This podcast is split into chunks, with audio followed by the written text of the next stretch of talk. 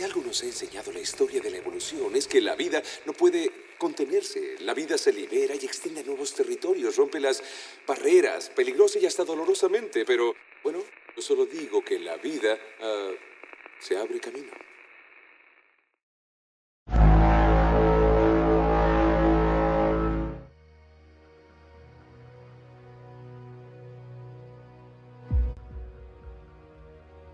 La vida en la Tierra apareció hace unos 4 mil millones de años, iniciando en formas microscópicas a manera de células que, con el paso del tiempo, se han ido diversificando y adquiriendo características más complejas como consecuencia de la adaptación a las condiciones que el medio ambiente de la Tierra les ha proporcionado. Es así como el mundo ha visto pasar las formas más increíbles, extrañas y bizarras que ni Stephen King o Lovecraft serían capaces de imaginar.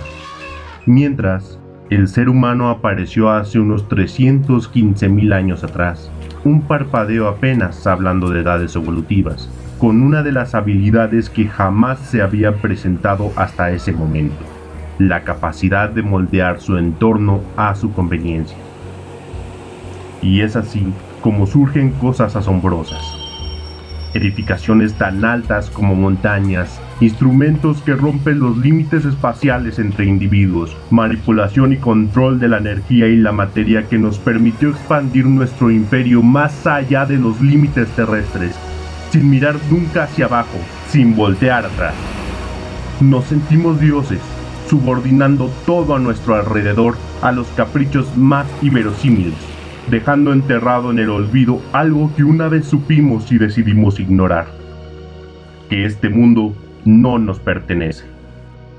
Nada es permanente a excepción del cambio, recitaba en Grecia Heráclito de Éfeso hace más de 2500 años, desconociendo cómo la humanidad en su constante expansión daría un giro estrepitoso en su historia por este mundo. ¿Quién podría imaginar que el ser más pequeño de este mundo le daría una enseñanza de humildad a la humanidad, obligándolos a resguardarse, a liberar las calles que alguna vez fueron corredores, abandonar herramientas de devastación manchadas con la sangre de inocentes, a sobreexplotar recursos que jamás serán consumidos, a ensuciar ese líquido vital para nuestro sostén, a destruir con guerras absurdas todo lo que tenemos alrededor, a masacrar sin respeto ni piedad a aquellos que tuvieron la misión de rescatar, a desperdiciar, denigrar, contaminar, destruir, aniquilar,